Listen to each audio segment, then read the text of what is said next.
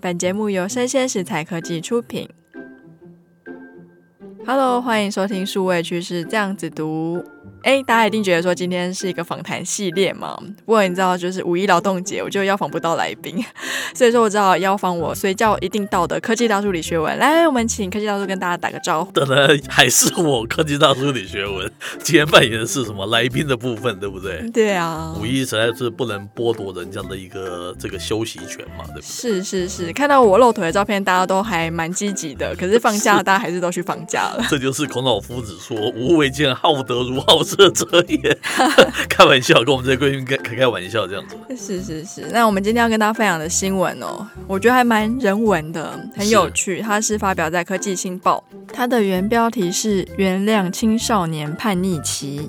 有研究显示说，十三岁开始，大脑对母亲的声音开始无感。嗯，所以我们今天下了一个标题，叫做“抓到了”哈。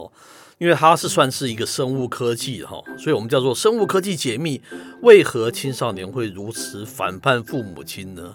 是，我如果早几年读就好了，就不会跟我孩子经常大打出手啊。所以今天是一个科技大叔的疗伤系列。哎，是是是，他是这样子说的。他说，家中哈这个青春期的孩子的父母亲哦，在面对你这个孩子叛逆时期，常感觉到束手无策了啊。我相信非常多的父母亲都有类似的感受了哈。你常常感觉到就是说，哎，以前那么小啊，那么天真浪漫的这样子一个小孩子，现在长大怎么完全判若两人呢？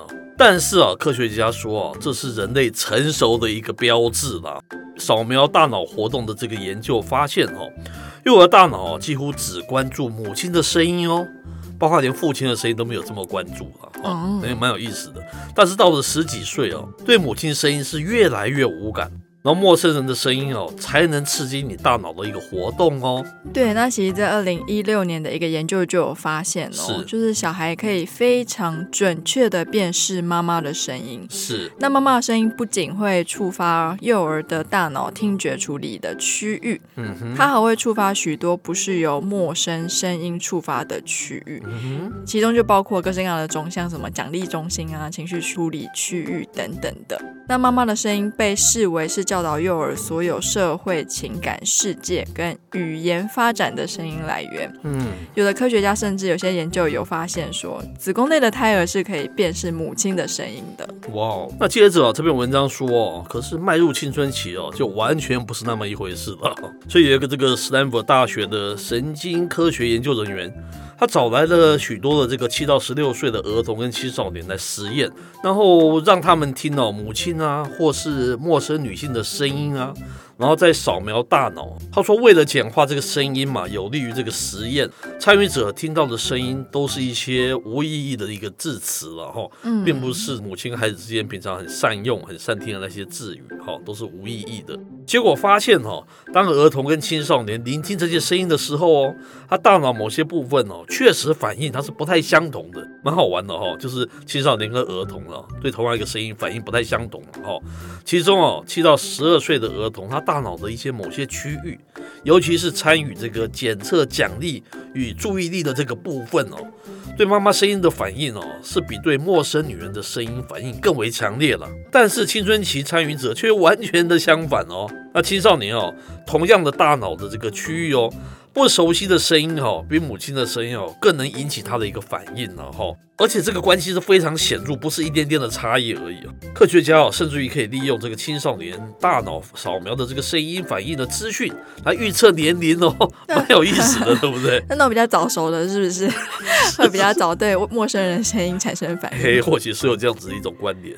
那其实就有科学家发现说，当我们把关注妈妈声音的这个关注力转移到其他人身上，嗯、这样的转变好像是发生在十三到十四岁。嗯，我有类似经验啊，真的吗？对开始很不听我的话了，好像听不进去耳边风这样子。因为你是爸啊。是是是。但并不是说这些青少年大脑区再也不会对妈妈的声音有反应哦，嗯、而是对他们的大脑来说，陌生的声音更有价值，更值得关注。哇，超把他。他这个所谓的什么正当化了，对不对？但是呢，虽然对大脑来说陌生声音比较有价值，不过在美国的威斯康星大学的生物人类学研究人员也有发现，是当压力过大的女孩在电话里面听到妈妈的声音的时候，嗯、她的压力荷尔蒙会下降。OK，可是呢，妈妈传的简讯就没有用。这蛮有意思的，是 这种文字的简讯都没有用，对不对？声、嗯、音还是比较有用的。对啊，所以我们才要做 Podcast 嘛。没错，是是。接着他又说哦，青春期叛逆是非常正常的了。科学家表示哦，探索新人物嘛，跟新环境哦，是一个青春期孩子的一个特征嘛，哈。随着人们更成熟啊，越来越不依赖母亲啊，而更依赖这个同才啊等等这些群体的关系啊。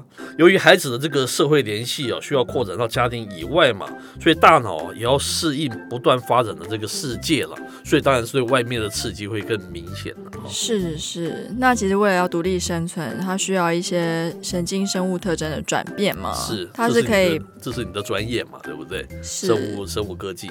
就像以前小朋友不是会比较怕生吗？是。长大之后，我们就不得不的要多跟这个世界有更多的接触。是是是。那其实这样子对外面的世陌生世界感到有信心，或者是感到好奇，嗯、是有助于青少年跟世界互动的。是。让他们在家庭以外也可以有一些社交行为嘛。是。所以说，如果家里有青少年啊，对父母的唠叨好像就是左耳进右耳出的话，可能不是他们不愿意做，而是他们的大脑就是没有发挥作用。我真的非常想哭啊！我如果提早看到这一篇文章的话，也不至于那个时候跟孩子有这么多的那种冲突嘛，哈。总觉得跟他讲十句，跟他讲十次都没有用，好像完全是真的是左耳进右耳出了，哈。是，希望很多父母亲还可以看到这样子的讯息，还来得及吗？不过我从这个新闻里面，我看到一个对于声音这件事情还蛮有趣的创意。你怎么说？也许变声科技的话，可以帮助青少年就是更听父母亲的话。哎，像科技大叔就可以变成是。比较娇媚的 母亲的声音，是 是是，说不定你儿子哎，陌生的声音好愿意听的，哎，是这个你应该把它 patent 起来，申请专利啊，很难讲嘛，对不对？对啊。那日后啊，我们节目啊，除了这个数数位科技之外，哈，我们会把这个我们的关注的范围更把它拉大一点，拉广一些，对不对？嗯。跟这些生物科技啊，跟其他科技的议题啊，我们在这边也会跟大家提供新的一些资讯以及看法，对不对？是。那我们的访谈系列呢，也欢迎，如果你的产品是跟科技或是数位有关系的话呢，你可以到我们下面有一个行销的信箱跟我们洽谈。哎，我们非常需要哈大家一些关爱的眼神，还有一些关爱的一些 donation，对不对？是。好，那节目播到这边告一段落，我是科技大叔李学文，我是跨领域专栏作家王伟轩 Vivi，我们下回见喽，拜拜。